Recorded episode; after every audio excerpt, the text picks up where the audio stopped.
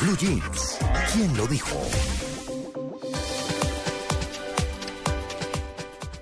Mm, aquí hay una, una frase bien interesante a propósito del invitado que viene a continuación. Eh, le preguntan a nuestro invitado, a quien le damos los eh, muy buenos días. Don Juan Gozaín, muy buenos días. Juan. Se nos cayó la llamada. Bueno, pues miren, mientras eh, retomamos la llamada con Juan, esta semana eh, la revista Semana en su versión electrónica de Internet le hizo una entrevista a Juan Gozaín, como quiera que pues él en varias oportunidades o ha tenido unas intervenciones muy de poner el dedo en la llaga a propósito de lo que está pasando en el país por estos días. Entonces, eh, habló del gobierno de Juan Manuel Santos, habló de los diálogos en La Habana y habló de la rabieta del ministro de Salud. La verdad es que eh, habíamos llamado a Juan, que ya está en línea. Juan, muy buenos días. Hola María Clara, ¿cómo está? ¿Lo cogí muy temprano? No, usted es madrugador. No, para gente de radio nunca es temprano. ¿Cierto? Yo me quedé pegado con la costumbre de madrugar, sí, señor. Ah, sí, eso sí, no hay nada que hacer. El reloj biológico ya funciona muy bien. Pues bueno, Sí, estábamos, sí, sí, sí. estábamos contándoles a los oyentes, Juan, sobre la entrevista que usted respondió a la versión electrónica de semana en estos eh, siete días que acaban de pasar. Y justamente yo lo había llamado a usted, eh, la verdad, por una frase que usted dice muy interesante. Un periodista es un escéptico bien informado. Yo soy de los que desea que lleguen a acuerdos respetables, estamos hablando del proceso de paz, y que sean respetados. Pero mucho me temo que con tal de tener la reelección puedan llegar a cualquier cosa. Esto, Juan, por supuesto, pero además es que ayer empezaron a bajar los precios de las medicinas, entonces vamos a hablar, vamos a hablar, pero empecemos, empecemos con este tema del eh, proceso de paz. La verdad es que lo que uno se pregunta y lo que le escucha uno a los colombianos en la calle, al ciudadano del común, es cuáles son los mensajes que están enviando los señores de las FARC cuando cometen unos asesinatos como los que cometieron contra esos 15 soldados o contra esos 15 militares, cuando responden con eh, ironía, y más adelante le voy a poner hasta una grabación, eh, de una entrevista que sostuvieron esta semana con un medio español, Iván Márquez y Jesús Antich, no sé si usted lo habrá visto. Eh, se lo voy a poner, Juan, porque es que empiezan a decir, ¿aquí qué? ¿Aquí cuál es el mensaje? Y además porque es Jesús Antich el que responde, le responde al periodista español de la siguiente manera. ¿Están preparados para pedir perdón si esa es una cuestión innegociable? ¿De qué dices, Andrés? Quizás, quizás, quizás, ¿Están preparados para pedir perdón si esa es una cuestión innegociable? ¿De qué dices, Andrés? quizás, quizás, quizás. Hágame el favor, Juan. Como, como en la canción antigua, la canción Sí, cubana. sí. Pero además Quizás- termina riéndose, ¿no? No, no. No es serio. Responder así no es serio. Y el asunto es demasiado serio. Tiene usted toda la razón. Se pueden hacer bromas cuando se trata de asuntos menores. Pero con... ¿Cuántos, cuántos fueron los soldados muertos esta semana? 15, 15, Juan. 15 soldados muertos. Mm. Y con un país entero pendiente de lo que está pasando en La Habana. Con un pueblo entero ilusionado con la posibilidad de que haya paz, no se pueden hacer bromas. Con eso no. No se juega. Claro, y sobre todo porque este guerrillero ha tenido como la costumbre, eh, desde que se iniciaron los diálogos en La Habana, de contestar con canciones. Acuérdese que cuando empezó a hablar Humberto de la Calle dijo tranquilo hoy, tranquilo, refiriéndose a una canción de Juan Luis Guerra. Y eso cayó, Sí. eso cayó muy antipático, pero esto también cayó muy antipático, Juan. pero sobre todo más que antipático resulta resulta casi doloroso Sí, en medio de las circunstancias sí. de la muerte de los soldados no no se podían hacer hacer, hacer bromas yo yo siempre he creído que el humor tiene licencia para todo pero hay momentos en que no se puede utilizar el humor en medio de la muerte por ejemplo No, pues, por ejemplo no se pueden hacer chistes con un secuestrado con eso no se juega menos aún con un muerto, y me parece que, que, que usted tiene toda la razón al sentirse alarmada por este tipo de hechos. claro. Pero ah, perdóneme, sí. No, no, no, Juan, siga usted y ya le pregunto. Mi escepticismo viene por otro lado, ni siquiera por el lado de, la guerrilla de la FARC o de los delegados de, la, de los señores de la FARC, sino por otro lado del escepticismo que usted mencionó al citar, al leer textualmente mi frase de la entrevista con Semana, ¿verdad? Sí.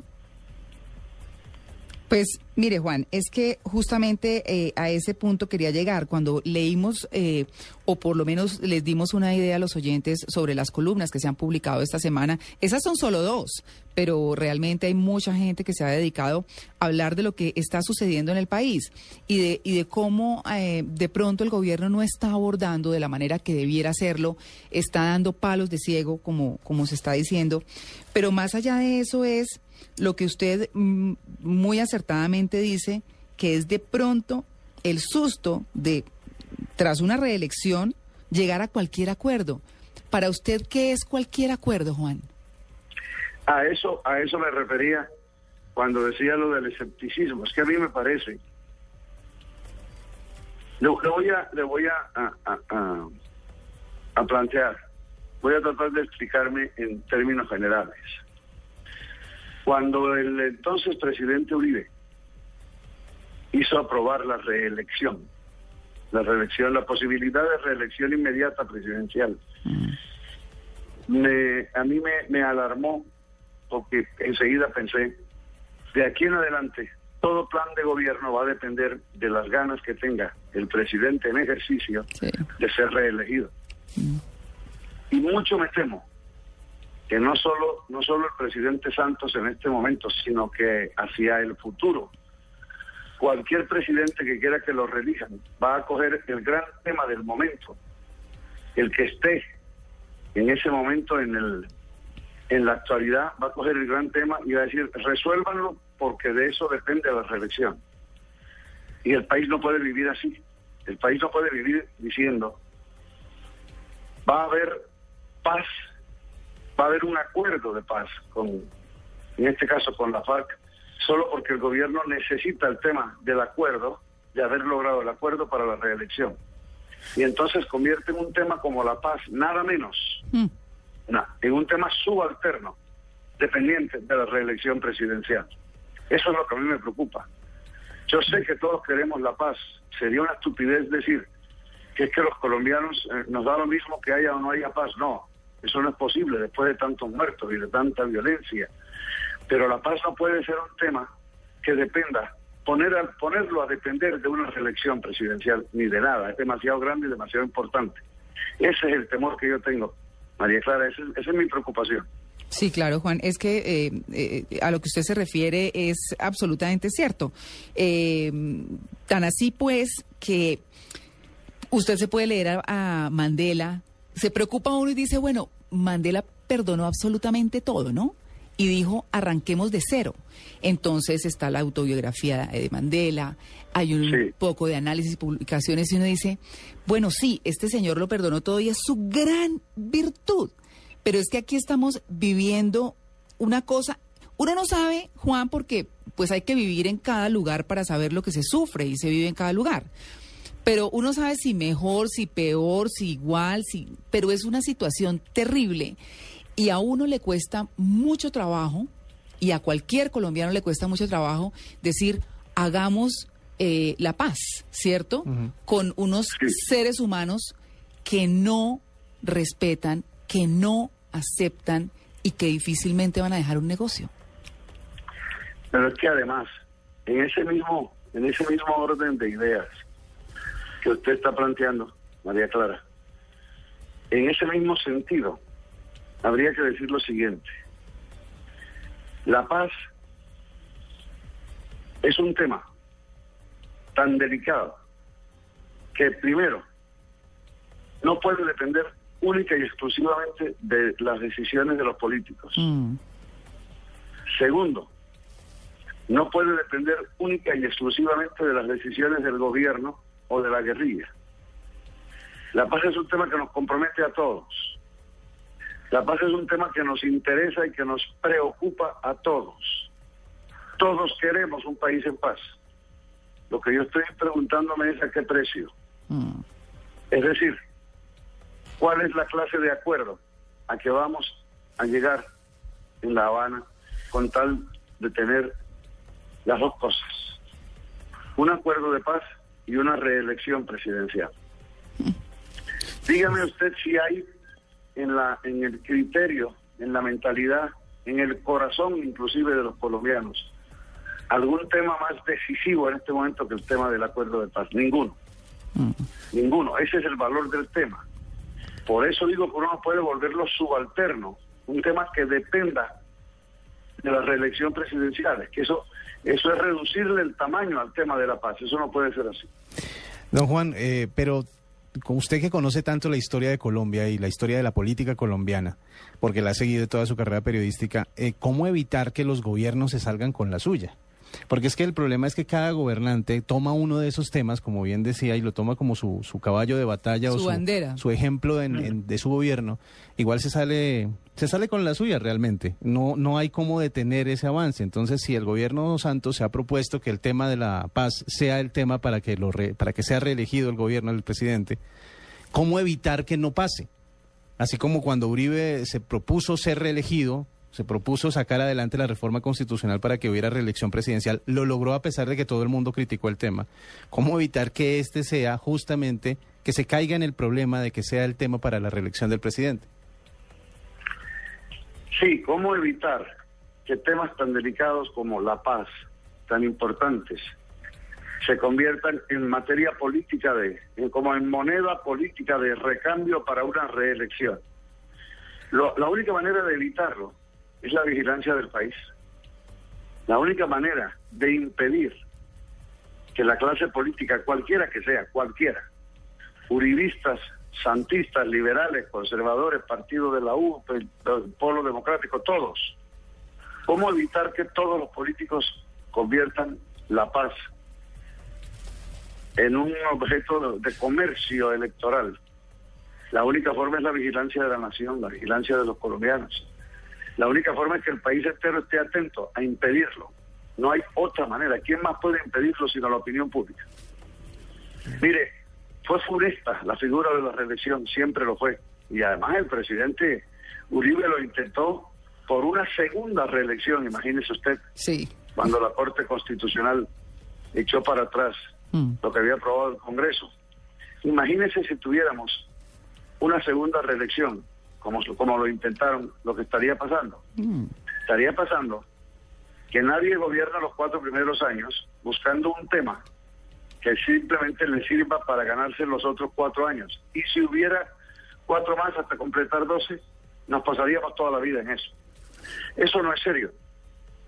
Pero, para concretarme en su pregunta, la única manera de evitar que la paz se convierta en materia negociable, políticamente hablando, es que el país lo impida.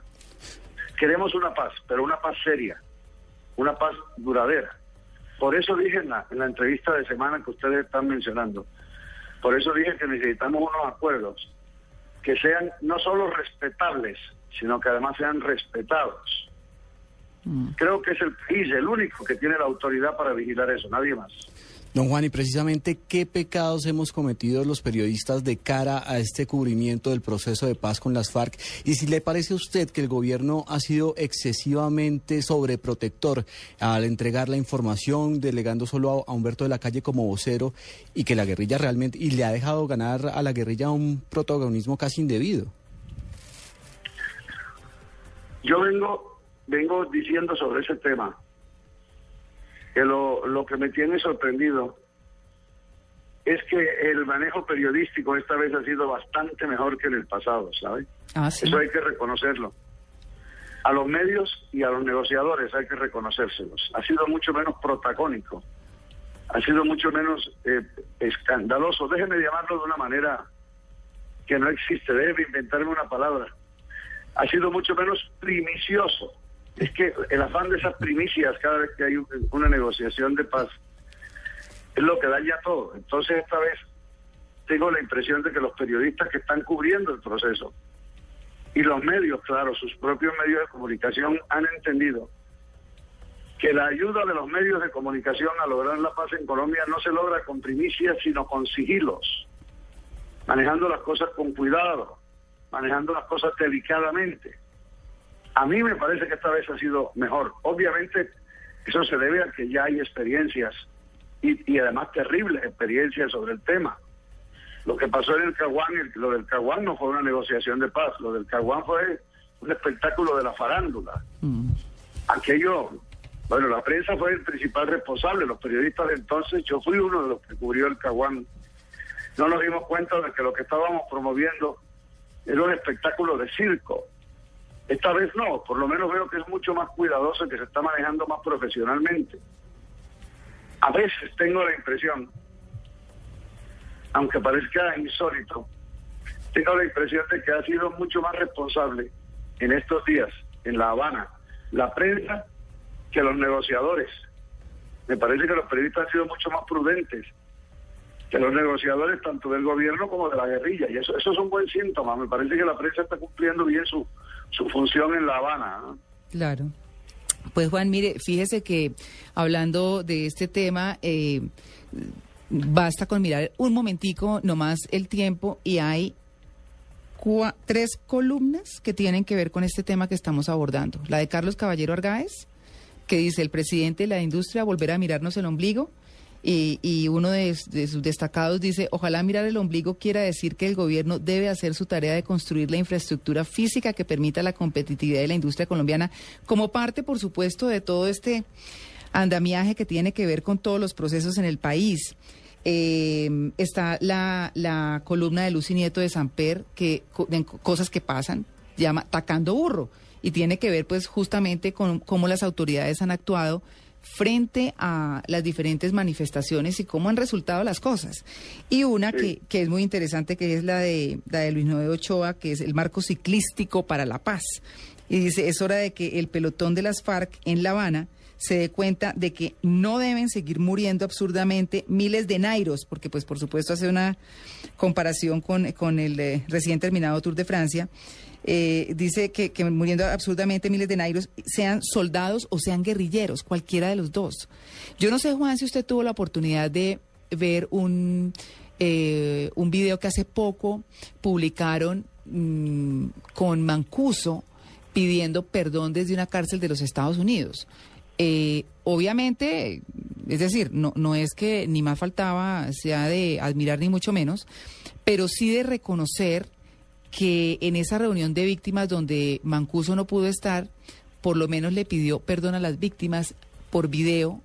Eh, había en el lugar algunos paramilitares que habían causado muchas muertes y se encontraron de frente con esposas y con hijos, con viudas y con huérfanos de los hombres a, los, a quienes ellos habían asesinado. Y, y todas las cosas y todo lo que dice Mancuso es realmente, Juan, uno no sabe si es verdad o no o, si lo hacen por protocolo no, pero por lo menos se toman la molestia de decir perdón, todos los muertos que llevo encima, todo lo que me trasnochan, eh, perdón mil veces, perdón por todo el daño que hemos hecho, que no podemos reversar.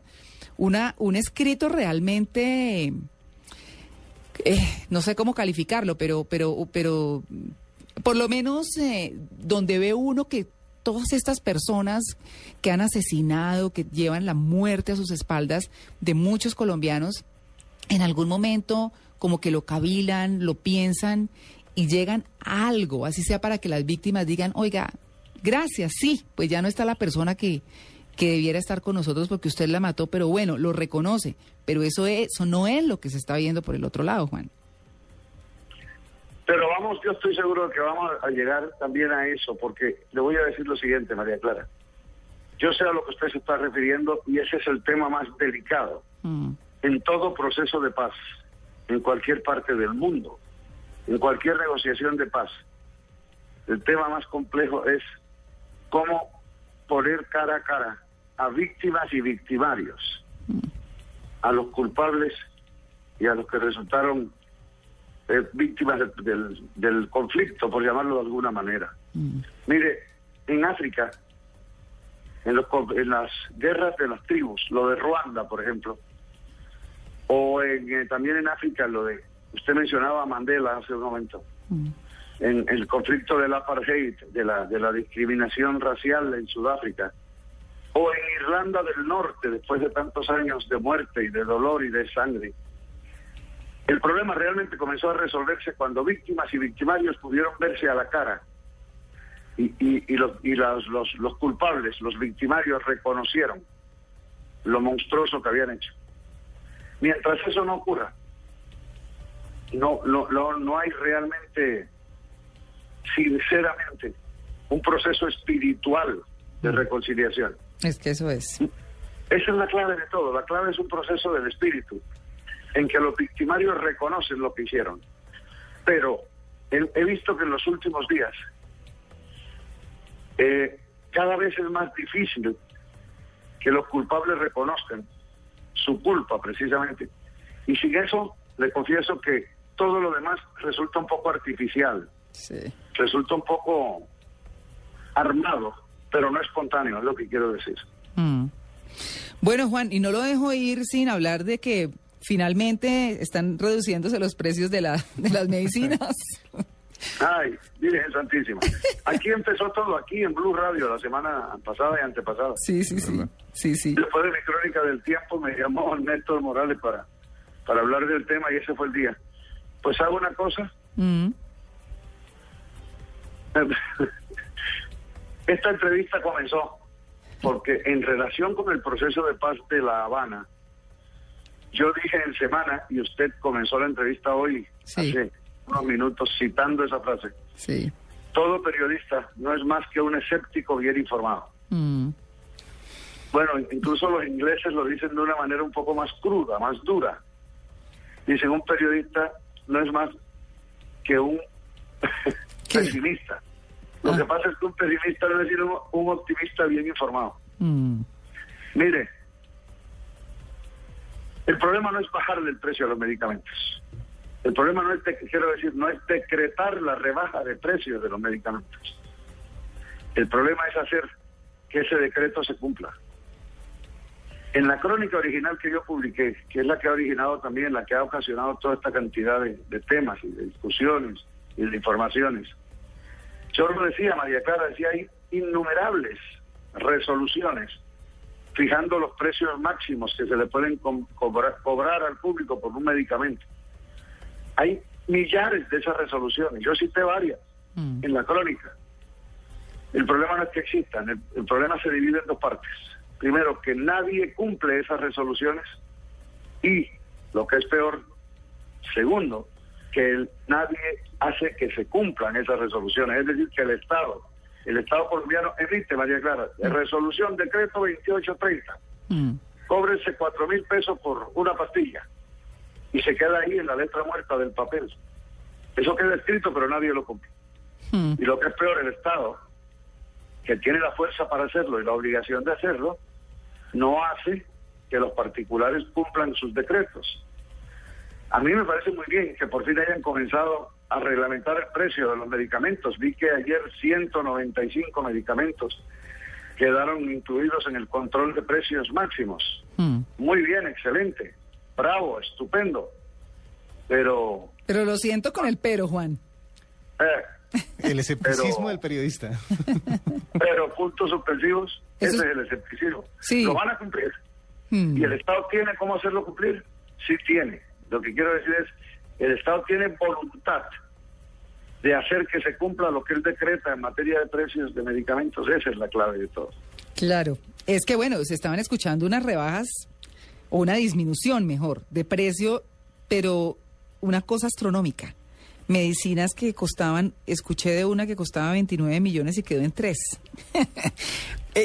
o sea, no debieron no reírse, pero es que es tan absurdo que... Todo eso, eh, mire, en esa materia de precios de medicamentos, se lo digo yo que llevo meses larguísimos investigando el tema. Lo que uno descubre ahí, dan ganas primero de llorar, Mm, después dan ganas de ahorcar a alguien o a muchos. Pero además, perdónenme, además también da ganas, si no fuera trágico, sería cómico. Eso que usted dice, mm. un medicamento, si podían cobrar 3 millones, ¿por qué estaban cobrando 29? Es lo primero que uno se pregunta. No, y Juan, y uno se pregunta, esa pobre gente que ni siquiera puede comprarse una medicina de 10 mil, ¿qué hace cuando Sí. se enfrenta a un precio de 8 millones, 12 millones, 29 millones? ¿Qué hace usted? Nada. Y sabe que son esos medicamentos de ese precio. Son para, obviamente, para enfermedades muy complejas, terribles, monstruosas como el cáncer, por ejemplo. Y entonces lo que yo sostengo, María Clara, y lo que decía en la crónica es que cuando pasa eso al enfermo y a su familia, además de la tragedia de por sí de la enfermedad, le agregan el drama terrible, la, la monstruosa desgracia de los precios. Uy, sí. Tener cáncer y no poder pagar el medicamento es doblemente canceroso. Uy, sí. Un enfermo es una familia enferma, dice. Sí, además que las enfermedades no tienen estrato ni clase social, le dan a todo el mundo. Claro. Bueno, pues entonces yo le pregunto, no hablemos de ese medicamento de, de 8 millones de pesos, hablemos de medicamentos mucho más baratos. Mm, No, más baratos, no, menos costosos. sí. ¿Con qué los paga el que gana un salario mínimo? Si, a usted, si usted gana un salario mínimo, 560 mil pesos, 570 mil pesos, y el médico le ordena un medicamento durante seis meses, ¿con qué paga?